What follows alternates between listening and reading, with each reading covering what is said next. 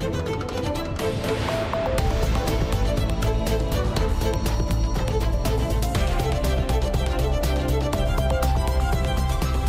E está a começar o Portugal em direto. Que temas estão hoje em destaque? Cláudia Costa, olá, boa tarde. Olá, boa tarde, viva. Os cortes de água previstos para a agricultura algarvia ameaçam a produção de quase 100 mil toneladas de frutos e perdas de 130 milhões de euros em negócios em 2025. O alerta é da Comissão para a Sustentabilidade Hidroagrícola do Algarve, que vamos ouvir já a seguir. O entroncamento está a dar cartas na fixação de novos agentes económicos. No Parque Empresarial do Conselho está previsto um investimento privado de 33 milhões de euros que vai criar 250 postos de trabalho. O espaço industrial tem já a lotação praticamente esgotada. E no Portugal em direto, adiante, vamos conhecer um sistema de acolhimento familiar para crianças em risco em Famalicão. Depois de um longo processo de seleção às famílias que estão interessadas, é feito o pedido para cuidar e educar de forma temporária. Também a Misericórdia do Porto está a lançar um programa de acolhimento para crianças e jovens em risco, uma medida com caráter transitório e temporário que evita a institucionalização. Vamos detalhar o projeto com o diretor do Departamento de Intervenção Social da Misericórdia, João Belchior. E vamos ouvir tudo isto no Portugal em direto, edição Antena 1 da jornalista Cláudia Costa. Pode estar em causa a produção de quase 100 mil toneladas de fruta, isto se forem avante os cortes de água previstos para a agricultura algarvia. O alerta é da Comissão para a Sustentabilidade Hidroagrícola do Algarve, que estima perdas de 130 milhões de euros em negócios para 2025, ou seja, para o próximo ano, isto se for esse o volume de produção perdida. A recém-criada Comissão agrupa 120 produtores, agricultores e associações de regantes do Algarve como a do Sotavento e a de Silvos, Lagoa e Portimão. A comissão foi constituída na sequência do anúncio do anúncio recente de cortes de 25% na água disponível este ano para a agricultura. Marentunes são ainda os ecos do anúncio feito na semana passada pelos ministros do Ambiente e da Agricultura. É preciso cortar no consumo de água e o setor agrícola é aquele que tem pela frente mais restrições. Um corte de 25% este ano face à água usada no ano passado. Se assim for, adverte a recém-criada Comissão para a Sustentabilidade Hidroagrícola, está em causa a produção de 95 mil toneladas de fruta. Contas feitas é uma perda de 130 milhões de euros em negócios no ano que vem. Na projeção feita pela Comissão, está em risco, por exemplo, 88 mil toneladas de laranjas. Se faltar a água, naturalmente, tanto o setor dos citrinos, a produção de laranja no Algarve representa o que representa, portanto representa quase 90% da, da produção de laranja do país e por si só, portanto, isso tem, tem o significado que tem. Nós temos uma, uma atividade exportadora muito significativa em termos, tanto em termos de laranja, temos tanto o reconhecimento internacional da laranja do Algarve através tanto da sua da sua marca de certificação IGP Citrinos do Algarve e temos o valor intrínseco do próprio fruto. Portanto, hoje a exportação que nós fazemos ou parte da exportação que nós fazemos já de uma forma muito significativa é feita porque o cliente quer as laranjas do Algarve. José Oliveira é dirigente da Algar Orange, organização que integra a comissão agora criada. O produtor já alertava para os riscos na quebra de produção antes ainda de ser conhecido o valor do corte no abastecimento de água.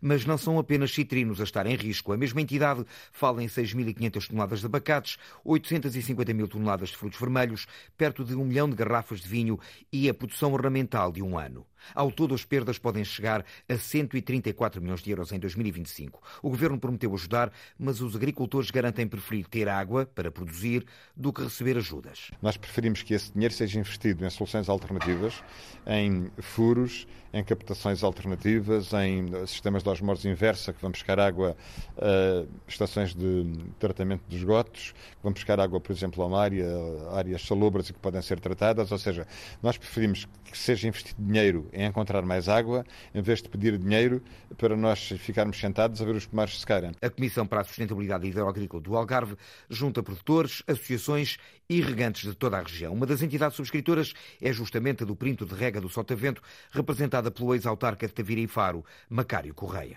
E deixa este alerta os cortes de água previstos para a agricultura algarvia ameaçam a produção de quase 100 mil toneladas de frutos e perdas de 130 milhões de euros em negócios em 2025. Devido precisamente à falta de água no Alentejo, há um estudo que propõe construir uma desalinizadora em Odmira, no distrito de Beja. A ideia é que este equipamento sirva para abastecer o perímetro de rega do Mira, com capacidade para 25 milhões de metros cúbicos de água ao ano. Um investimento de 200 milhões de euros, que, segundo o presidente da Associação de Horticultores, Fruticultores e Floricultores dos Conselhos de Odmira e Algesur, Luís Mesquita, pode ser uma ajuda para a região. Os três cenários que foram estudados foram a costa vicentina, com uma, uma mesmo junto à costa. Um segundo cenário foi o de Sines, e o terceiro uh, voltou a ser o município de Odmira, mas um bocadinho mais para o interior para não colidir com o Parque Natural. Estamos a falar de 20 e tal quilómetros que distam entre uh, o local onde a, a desalinizadora está neste momento provisoriamente prevista e a barragem de Bravura. Tudo o resto representa um investimento de mais ou menos 200 milhões de euros. Este estudo pedido, pedido pela Associação foi entregue a uma empresa israelita especializada na área com vista à construção de uma desalinizadora no território lentejano, uma maneira de aumentar a quantidade de água necessária para a agricultura sem afetar o consumo doméstico. A Câmara da Póvoa de Varzim pondera deslocar parte do campo de golfe da freguesia da Estela para uma zona interior devido à erosão costeira. A autarquia criou uma unidade operativa para estudar este e outros problemas causados pelo avanço do mar. Espera agora um parecer das autoridades competentes, Rosa Azevedo.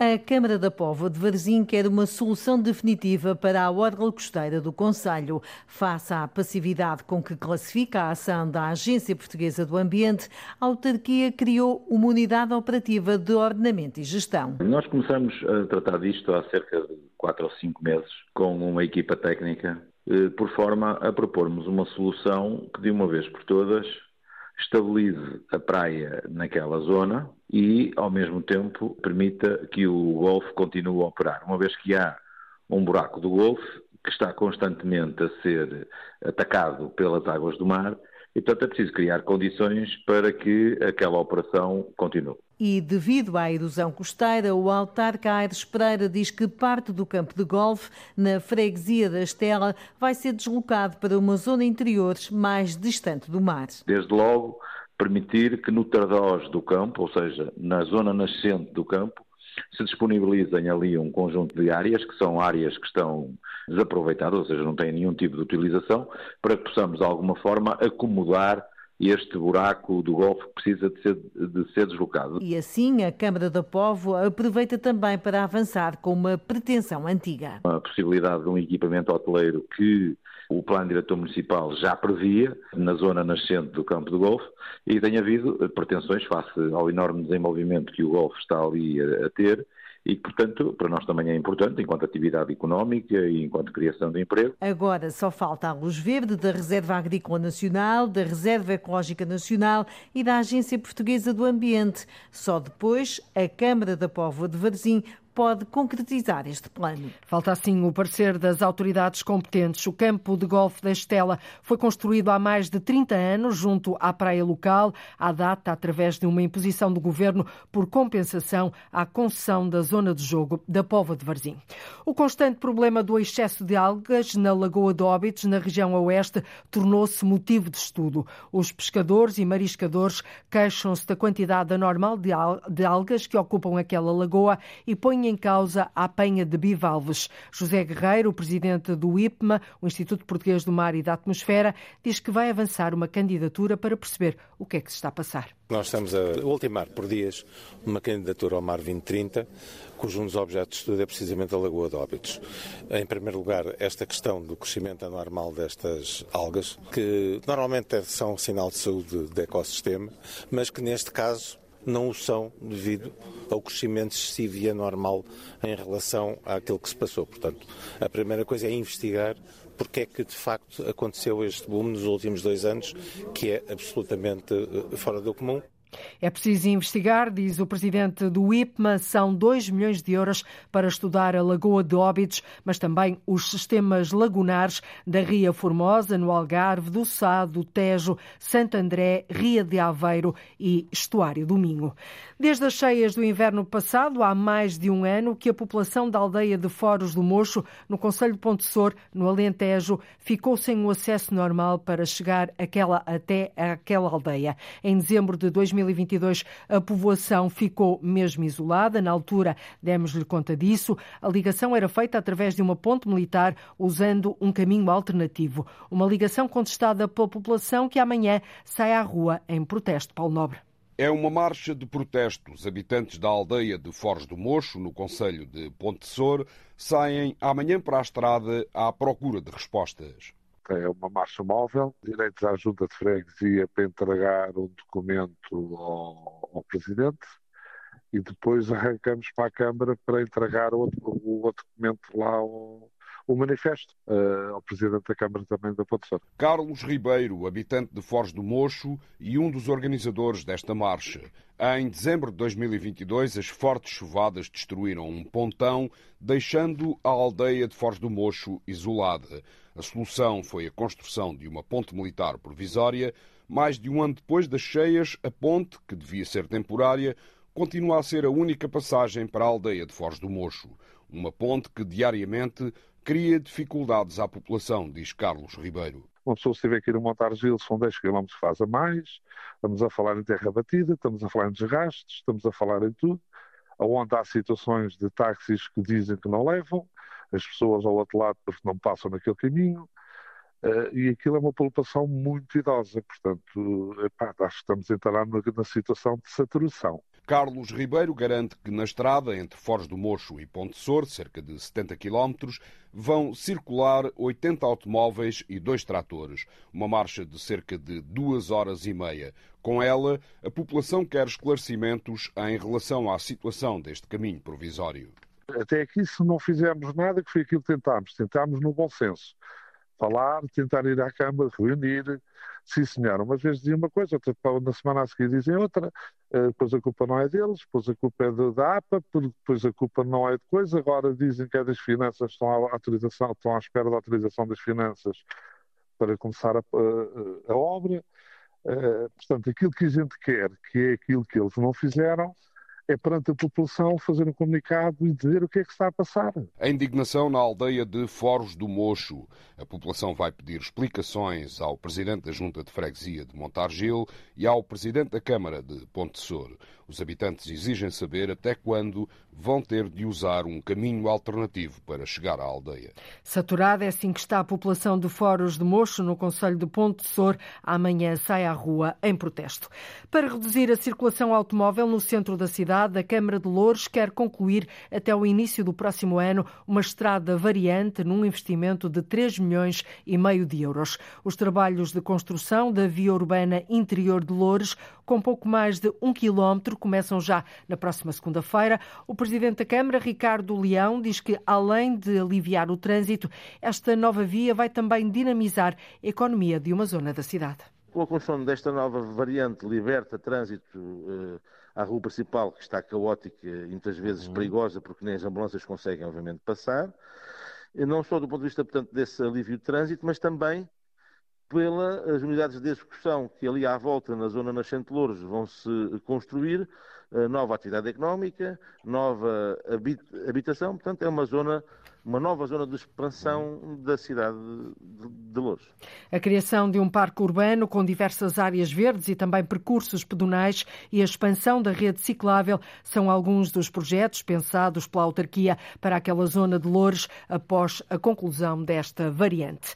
Mais de 70 empresas portuguesas participam a partir de hoje até ao próximo dia 30, ou seja, a próxima terça-feira, na maior feira do mundo da Fileira Casa em Frankfurt, na Alemanha do mobiliário aos textos para o lar, da cerâmica e vidros à cutelaria. As empresas nacionais divulgam produtos com insígnia Made in, Porto, in, in Portugal Naturally, ou seja, naturalmente. Portugal é reconhecido pela qualidade, parte das empresas já exporta quase a totalidade daquilo que produz e em Frankfurt, Paula Verã, a palavra passe é negócio. São mais de 7.500 empresas de todo o mundo que estão representadas nesta fileira casa na Alemanha. Pela sua dimensão, esta feira de Frankfurt é uma porta para os negócios nacionais em diversos setores ligados ao lar.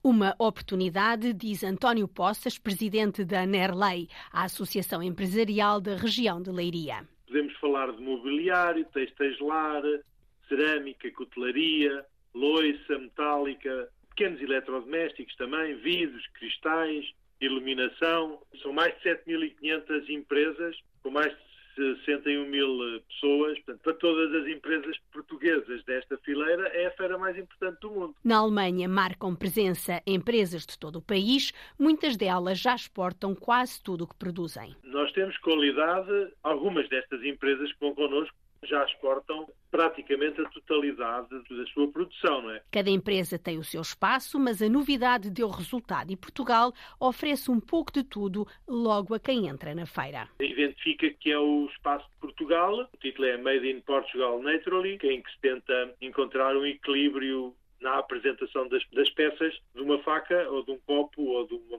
uma travessa e depois vão aos stands das empresas individualmente. A qualidade dos produtos portugueses é reconhecida internacionalmente e esta Feira Mundial na Alemanha ajuda a expandir muitos negócios. E quem também já está numa grande montra internacional é a região das Beiras e Serra da Estrela, que participa na FITUR, a Feira Internacional de Turismo de Madrid. A ideia, Paula Verã, neste caso, é promover a região como destino turístico de excelência e o turismo do interior como um importante motor das economias locais. São 15 municípios com uma população de quase 240 mil habitantes que fazem parte da comunidade intermunicipal das Beiras e Serra da Estrela. O turismo na região deixou há muito de ser sazonal e a aposta é a procura de experiências. Isso mesmo explica Luís Tadeu, presidente da comunidade intermunicipal. Aquela ideia que havia, por exemplo, da Serra da Estrela ser um turismo no inverno e que depois no resto do ano praticamente não tinha expressão, está completamente ultrapassada. Turistas ao longo de todo o ano, nas diferentes estações, porque também nas diferentes estações temos riquezas muito próprias para dar a conhecer e para mostrar. O turismo hoje em dia vive muito do aspecto sensorial. E as pessoas querem captar e querem ter capacidade e tempo para poder captar todos esses momentos e todos esses elementos. E o que leva a região até Madrid? Vai do queijo da serra, vai dos vinhos das diferentes regiões, uma vez que temos a beira, a beira baixa, temos o Dão, temos a beira interior norte, temos também ainda algum Douro, para além de todo o património natural que temos, os passadiços do Mondego, temos também diferentes momentos em termos de culturais e um cardápio de eventos que vão decorrer ao longo do ano e que estamos aqui também a dar a conhecer aos nossos turistas. Para além, obviamente, da gastronomia muito típica da nossa região, que é muito rica. Da natureza à cultura, da neve à gastronomia, tudo cabe na região das Beiras e da Serra da Estrela, que aposta cada vez mais num turismo sensorial. Precisamente o turismo das Beiras e da Serra da Estrela não é sazonal, é cada vez mais um turismo de experiências. Em Madrid, os municípios da comunidade intermunicipal tentam assim conquistar operadores turísticos e empresários. No fim de semana, a feira abre portas ao público. O entroncamento está a dar cartas na fixação de novos agentes económicos. No Parque Empresarial do Conselho está previsto um investimento privado de 33 milhões de euros que vai criar 250 postos de trabalho. Com 20 hectares, o espaço industrial tem já a lotação praticamente esgotada. Para o sucesso contribuem vários fatores, como por exemplo, João Ramalhinho, o preço por metro quadrado, a localização e as acessibilidades. Praticamente esgotado. Nos 20 hectares do parque, apenas três lotes por concessionar. É o que adianta a Antena 1, Jorge Faria o presidente da Câmara Municipal do Entroncamento. Um com cerca de 7.500 metros e outro com 9 mil metros. E temos um outro de 20 mil metros ali. Temos três lotes, temos três lotes uh, disponíveis. E já há neste momento uma área sensivelmente de 60% cujas obras estão a desenrolarem-se. O Parque Empresarial do Entroncamento vai criar mais de duas centenas de postos de trabalho. 200 a 250 postos de trabalho, dependendo ainda da, daquilo que sejam os projetos específicos. Para os investimentos já nos terrenos do Parque Empresarial, um dos quais com um ramal de ligação à linha ferroviária e que vai dar trabalho a mais de 60 pessoas. Uma das empresas que ocupa uma área grande, que é um terminal logístico ferroviário, vai iniciar a operação em março, abril deste ano. Já construiu um ramal ferroviário próprio, já está em grandes obras de terraplanagens, com um investimento de 5,6 milhões de euros, com, com entre 12 a 60 postos de trabalho, uns diretos, outros indiretos. Com outra que também já tem o projeto aprovado, é um investimento tecnologicamente mais interessante, na ordem dos 7,6 milhões de euros, mas na área da engenharia. Também vai criar cerca de 70 postos de trabalho. Uma outra que também já tem o projeto aprovado, que é, que é, digamos, uma ampliação de negócio, é um investimento mais pequeno, inferior a um milhão, mas também muito importante por isso. Estou a falar só daquelas que já têm projetos aprovados. Nós próprio, Câmara, já temos lá uma, uma infraestrutura que é o parqueamento dos nossos autocarros e dos nossos autocarros elétricos, que vão começar a parquear lá no final deste mês. Mas a que se deve o sucesso do parque empresarial? Desde logo, as infraestruturas existentes e o preço da concessão dos lotes segundo Jorge Faria, presidente da Câmara Municipal do Entroncamento. Nós temos uma boa localização, eh, temos feito trabalho de captação de, de investimento, bastante. São um parque empresarial com todas as infraestruturas construídas, eh, eh, é através de um concurso público, mas que o preço base é de 15 cêntimos o metro quadrado de renda por ano. Não é, não é vendido, como eu disse, é uma concessão por 75 anos, renovável por mais 75, com acesso também rodo e ferroviário. O Parque Empresarial do Entroncamento vai criar no total 250 postos de trabalho e prevê um investimento privado de 33 milhões de euros. O entroncamento a dar assim cartas na fixação de novos agentes económicos. A Misericórdia do Porto está a lançar um programa de acolhimento para crianças e jovens em risco. É uma nova tipologia na oferta da instituição. Pretende-se que as famílias que acolhem sejam um porto de abrigo para as crianças, uma medida com caráter transitório e temporário que visa proporcionar à criança ou jovem o direito a crescer num ambiente familiar. Ora, este sistema de acolhimento familiar já existe há 16 anos, um projeto pioneiro da Associação para a Educação e Solidariedade Mundos de Vida, em Famalicão. 200 crianças em risco foram acolhidas de forma temporária por 200 famílias após um criterioso processo de seleção. Famílias a quem é pedido muito no Namaral. Em todo o processo, o foco de análise e de ação está bem definido. Nós temos a criança no centro da nossa atenção, o nosso objeto de análise privilegia as características e as necessidades da criança e depois, em face das famílias que estão disponíveis, escolhemos, identificamos aquela que tem um perfil mais ajustado. Lá está, a criança no centro de todas as atenções, de todos os esforços. Pois essa é que é a questão principal, ou seja, isto, uma criança precisa disso mesmo, precisa de amor, precisa de carinho uh, e precisa disso todos os dias. E isso, podemos dizer, ah, o, o menino veio sem contarmos, mas nós isso temos logo para dar.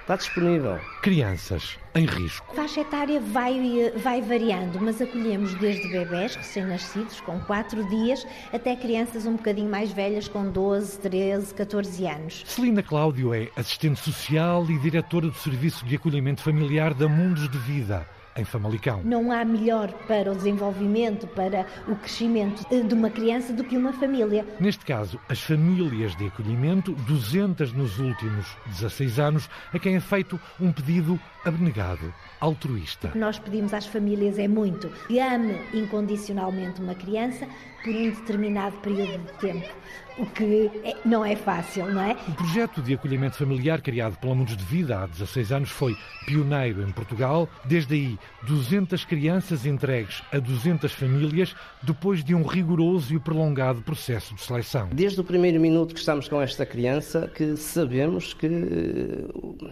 temos que lhe dar o nosso amor, o nosso carinho, temos que ensiná-la a dar os primeiros passos, temos que ensinar a, a comer, temos que ensinar a, tudo aquilo que, que, que fazemos como se de um filho nosso se tratasse. José Carneiro é casado, tem 55 anos. Neste momento, a minha família é composta por quatro pessoas. Ele, a mulher, uma filha adotiva de 14 anos e uma criança de dois anos e meio, acolhida pouco antes de fazer um. E nós sabemos que é temporário, sabemos que um dia temos a esperança que seja tão breve quanto seja possível. Esta, esta criança poderá ser eh, novamente reinserida na família biológica e esperemos que assim seja. Está preparado, José Carneiro? É esse o objetivo, acrescenta Celina Cláudio temporariamente enquanto estas famílias se reorganizam, têm condições para que as crianças voltem ao seu seio familiar. E nestes 16 anos de 200 crianças integradas em famílias de acolhimento, a Mundos de Vida apenas viu 40 seguirem para a adoção. O projeto de vida da adoção coloca-se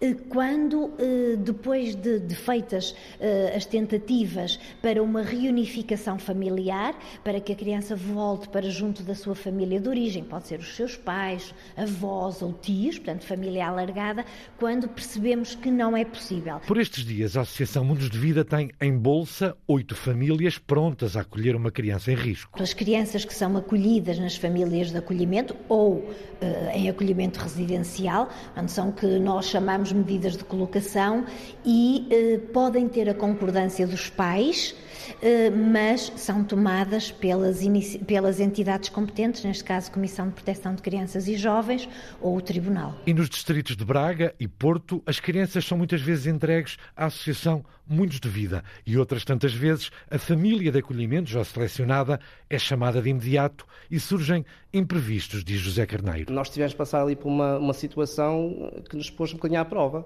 porque este menino depois teve que ser operado e foi no dia seguinte, quer dizer, nós podíamos dizer assim, mas será que eu tenho capacidade para isto? Será que eu vou ser capaz? Tiveram capacidade, José Carneiro e a família. Foram capazes. Reportagem do jornalista Nuno Amaral na Mundos de Vida em Famalicão. E ora, como já aqui foi dito, a Misericórdia do Porto também está a lançar um programa de acolhimento para crianças e jovens em risco. Pretende-se que as famílias que acolhem sejam um porto de abrigo, uma medida com caráter transitório e temporário que visa precisamente proporcionar à criança ou jovem o direito a crescer num ambiente familiar, acolhedor, que evita assim a institucionalização, mas sem se transformar num processo de adoção.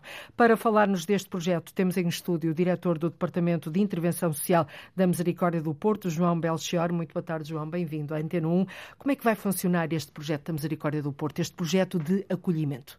Muito boa tarde. Antes de mais, muito obrigado pela, pelo convite e pela oportunidade. Eh, se calhar começava por uma breve contextualização. Uhum. A Misericórdia do Porto trabalha na área das crianças e jovens em risco há cerca de 150 anos. Sim, desde e, o início, não é? Exatamente. E, e acaba por fazê-lo, eh, aliás, como na maioria das suas respostas sociais, de uma forma muito natural e muito atenta à, à própria evolução das exigências sociais. Curiosamente, esta intervenção com crianças surgiu porque um dos grandes industriais da cidade do Porto acabou por perceber que que, as, que, os filhos das suas funcionárias não tinham onde, onde, ficar. onde ficar. E, portanto, foi criado o Colégio Barão Nova Sintra com, esse, com esse intuito. Mas agora surge esta nova tipologia Exatamente. na oferta da Exatamente. Misericórdia do Porto, não é? Portanto, o Barão Nova Sintra, enquanto lar de acolhimento residencial, eh, estamos a, concluímos que, efetivamente, já não responde às necessidades daquilo que deve ser o acolhimento presen, eh, presencial, uhum. atual e futuro. E, portanto, o que estamos a fazer é reconverter a nossa resposta de acolhimento residencial numa resposta de acolhimento familiar.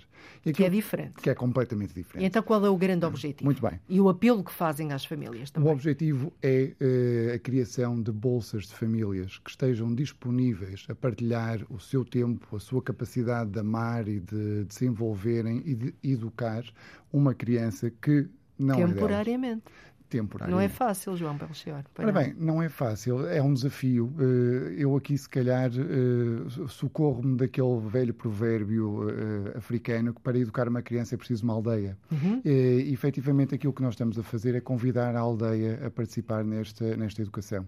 Porque não é fácil, tem toda a razão e admito... Não é fácil no sentido de que é temporário e depois a afeição. Como é que nós nos uh, afeiçoamos é? a uma criança, que criança. depois vai... vai claro que no final está sempre o interesse maior da criança, mas a dúvida é, e vai para melhor? Será que vai? Ora, muito bem, mas ele se calhar pegava na... na no, Estou no, a refletir só sim, consigo. Sim, e pegava num trechozinho e agradeço-lhe, eh, porque na realidade não tem que perder a criança. E eh, esta é a grande vantagem da medida, porque o, o que acontece com o acolhimento familiar é que as responsabilidades parentais transitam temporariamente para a família de acolhimento. de acolhimento. E a família de acolhimento fica responsável, legal, funcional, operacionalmente por aquela criança. Mas de... Sem adoção. Sim, sem adoção, sim. já podemos uh, okay. uh, enfatizar essa questão e, e separar mesmo uh, as águas. Mas como, como, dizia, temporariamente a responsabilidade vai para a família de acolhimento, uhum. mas a ideia é que realmente o mais rapidamente possível possa regressar à família de origem, seja ela restrita ou alargada. Eh, mas este, ao longo deste processo do acolhimento familiar, eh, dependendo das situações, é uh, expectável que as duas famílias possam interagir e possam ir. Uh, é isso que vocês pretendem? É pôr as famílias em contacto, de... a família de origem e a de acolhimento? Não, o, o, objetivo é o superior interesse da criança, vai depender de cada caso situação. Para caso, não, não é? lhe posso dizer taxativamente. Não é norma. Pode ser, uh, depende mesmo da. Mas não há uma norma, ou seja, depende de cada caso naturalmente, não é? A ideia é que se possa operar num contexto mais natural possível possível. Claro. E, portanto, que as famílias de origem possam perceber como é que uh, a criança está a evoluir e que as famílias de acolhimento possam perceber como é que aquela criança era antes de chegar até, até eles. E a ideia é um E depois, no caso de regressarem à família, continuar a ter contacto com a criança exatamente. e perceber como é que ela se está a desenvolver. E este regresso à família de, de origem pretende-se que seja feita no ritmo da criança. Não é, um, uh, não é feita de um momento para o outro, é feita transitoriamente, gradualmente. Uhum. E, portanto, o vínculo permanece. E é, Mas... eu acho que eu gostava, se me permite, só dois segundos, de frisar exatamente isto. O vínculo o, permanece. O, o, o, afeto é fundamental e este é o grande receio. O afeto da... não é temporário, não tem prazo. O afeto é permanente, mas o grande receio de, das, das, potenciais famílias de acolhimento e o que é que eu faço? Eu vou-me afe... vou afeiçoar vou... e como é que eu lido? Ainda bem que se afeiçoa, eu esperamos que se afeiçoe e que se afeiçoe muito. E para a vida para o resto da vida. E, portanto, eu acho que este é o grande. É Vai o grande acolher temporariamente, afeiçoar para, para o resto da vida. Exatamente. João Belchior, mas para o sucesso desta medida é absolutamente fundamental a disponibilidade solidária das famílias. Desde logo, para estas questões que estamos aqui a conversar uhum. e que pode gerar uh, dúvidas nas próprias claro famílias sim. e depois se eu me afeiçoo muito e não consigo viver sem ter a criança permanentemente em minha casa. Portanto, uh, vai, vocês vão precisar muito da disponibilidade solidária uh, das crianças. Mobilizar candidatos é um dos grandes desafios. Eh, estão a conseguir? Em que pé é que está eh, esta Estamos. fase do projeto? Eh, estamos, no, estamos a dar os, os, primeiros passos. Portanto, em que fase estão, então? Estamos, neste momento, na constituição de, de Bolsa de Famílias. Já temos, neste momento, cinco famílias em, em processo de capacitação inicial. Para um universo de quantas crianças? Para um universo de 30. É aquilo que nós pretendemos. Um, gostaríamos de ter um volume de, de 30 crianças anualmente. E, portanto, neste momento, aquilo que nós vemos é uma mobilização da comunidade. Cada vez mais, estamos, eh, de dia, a dia, de dia para dia, estamos a ser cada vez mais uh, contactados uh, com, com potenciais interessados. Uhum. E... Para já têm cinco. Relativamente às famílias monoparentais, cada vez há mais. Uhum. Podem também Podem, acolher quem pode uma acolher? Claro que sim. Quem pode acolher, basicamente, são duas pessoas casadas, duas pessoas em união de facto há mais de dois anos ou pessoas singulares. Portanto, o, o que interessa aqui é uma triagem, vou-lhe chamar uma triagem burocrática, perceber se não há aqui questões legais que possam impedir eh, e depois passar por um processo de avaliação rigorosa que vocês falavam na peça e um processo de formação inicial que depois é continuado com o acompanhamento permanente. A questão também é essa. Eh, ainda bem que fizemos este esclarecimento relativamente ao tipo de famílias que podem acolher, eh, pessoas monoparentais uhum. também, e isso é muito importante. Há famílias há pessoas que querem muito participar na resolução dos problemas da sociedade, mas depois esbarram, não sabem como fazê-lo, claro. esbarram numa série de burocracias. Em que é que uh, aqui a misericórdia, uh, que tipo de ponto é que faz? Muito bem.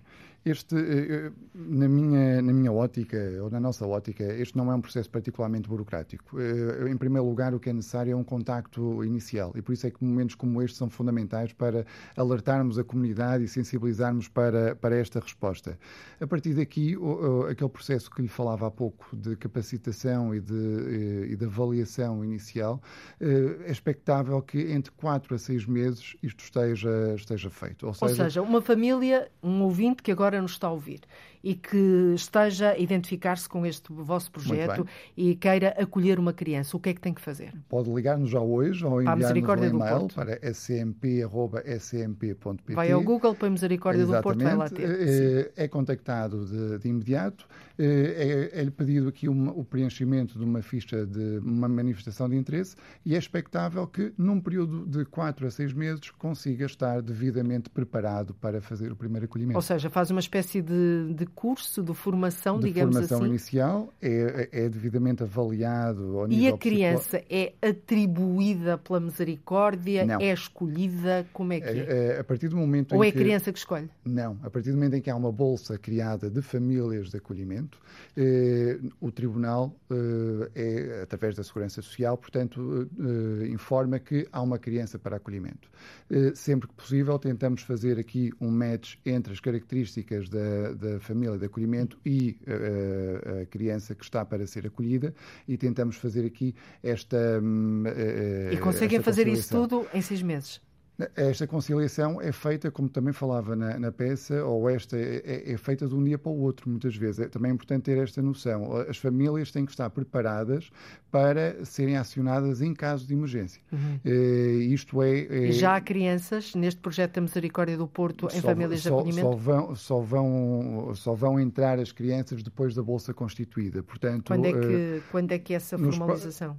Nos, nos próximos meses, portanto, quando estas primeiras cinco famílias estiverem, estiverem, acolhi, perdão, estiverem devidamente preparadas, uh, daremos indicação Portanto, ainda no primeiro social. semestre deste ano Sim. teremos famílias de acolhimento? Contaremos nos próximos três meses. Portanto, disse-me que o processo não é muito burocrático, portanto as pessoas podem ficar descansadas quanto certo. a isso. Uh, uh, para reforçar, João Belchior, e para, para terminarmos, este acolhimento não se pode ou não pretendem que se transforme num processo de adoção, de mas pode haver alguma exceção? Pode. A, vossa peça também mencionava muito bem isso. Portanto, é quando as tentativas de reunificação com a família de origem eventualmente possam falhar, eh, pode eh, passar para um processo de adoção ou, eh, caso haja alguma alteração muito significativa na família de origem. No entanto, que eh, são do, dois processos completamente diferentes e que se querem neste momento diferentes, porque não se, eh, não se pretende, aliás, estas famílias, desculpe só esta, esta nota, é importante que estas famílias não estejam na Bolsa da, uh, para, para a adoção. Para a adoção.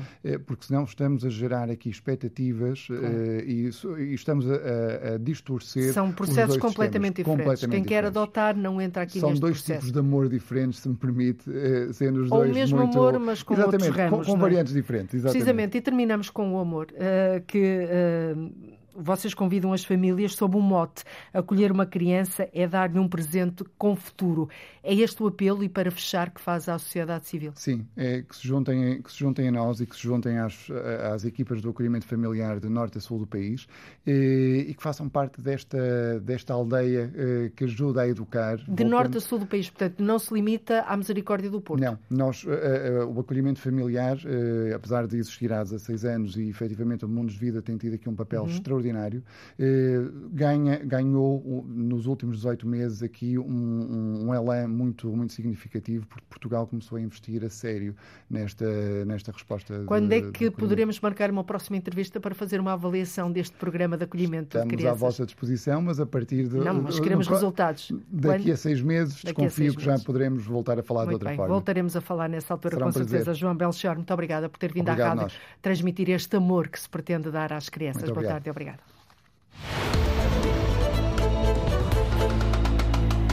As quebras no setor do comércio em janeiro na ilha do Porto Santo chegam a atingir os 90%. Aliás, durante todo o inverno registra-se uma grande diminuição de vendas. Os empresários pedem que sejam tomadas medidas para garantir o acesso de pessoas à ilha nas semanas em que quase não há transporte, como acontece atualmente. O repórter Paulo Santos ouviu as preocupações dos empresários porto-santeses. 134 é a média diária de passageiros dos cruzeiros por um dia vendidos pela Porto Santo Line, a empresa que liga por mar a Madeira ao Porto Santo. São pessoas que viajam de manhã e regressam ao fim do dia e que ajudam a alimentar o comércio local. Mas em janeiro não há estes clientes, como não há os madeirenses que vêm ao fim de semana ou que têm casa no Porto Santo. Por tudo isto, o comércio vê a atividade reduzir.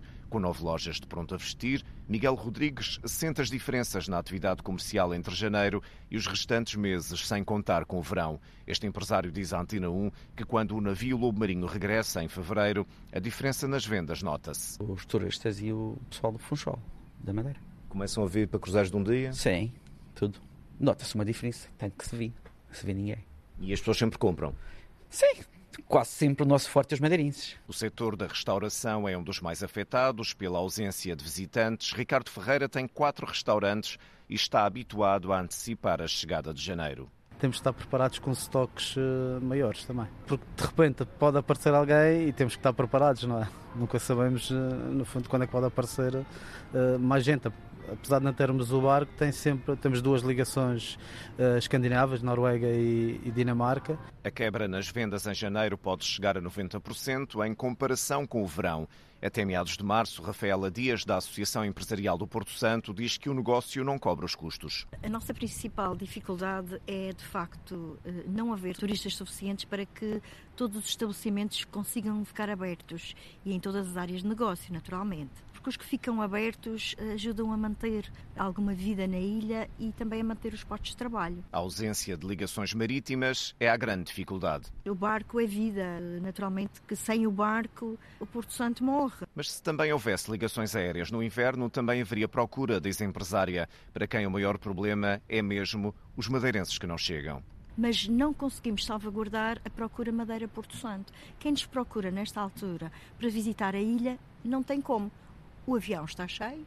Além dos aviões estarem cheios, uma passagem para um voo de 12 minutos chega a custar 130 euros, quando o preço por mar é menos de metade. Todo o comércio é afetado, realidade bem diferente do verão. O verão foi muito bom e, naturalmente, foi muito bom. Porquê? Porque nós tivemos transportes. Tiago Pereira, da Associação de Indústria, Comércio e Turismo do Porto Santo, concorda. O verão foi o melhor de sempre, mas assim mesmo ainda não consegue colmatar os problemas do inverno. Este empresário pede mesmo que os contratos para os transportes sejam revistos. Se há algum problema com o caderno de encargos, quer a nível de ligação marítima, quer a nível de ligação aérea, é terminar de uma vez por todas com esses cadernos, fazer novos cadernos. Os empresários pedem soluções para a falta de transportes em janeiro no Porto Santo Enquanto isso, têm de vender no verão para sobreviver ao inverno. E esta semana estamos a trazer aqui à rádio retratos do Porto Santo em janeiro, altura em que o ferryboat faz, que faz a ligação à Madeira está parado para manutenção. Com 110 anos de vida, o Vila Novense, um clube de Vila Nova de Gaia, vive mergulhado entre o rico passado desportivo e as imensas dificuldades do presente. Este foi o clube onde despontou Hulk, ex-jogador do Futebol Clube do Porto. O clube precisa de um novo estádio para crescer e lamenta que uma das maiores maiores áreas metropolitanas do país, a do Porto, não tenha uma equipa nos campeonatos profissionais, como lhe conta o jornalista Fernando Eurico. Vila Novense, querido, a tua fama se espalha. És valente e aguerrido e sempre tens sido orgulho de Gaia. 110 anos de história são muitos meses a trabalhar e a tentar engrandecer um dos maiores emblemas do futebol do Grande Porto. O Vila Novense é um dos clubes mais antigos da região e, mesmo não tendo sempre momentos felizes, orgulha-se do percurso, conta o presidente António Coelho. É um clube que realmente tem muitos anos, lançou muitos, muitos grandes jogadores.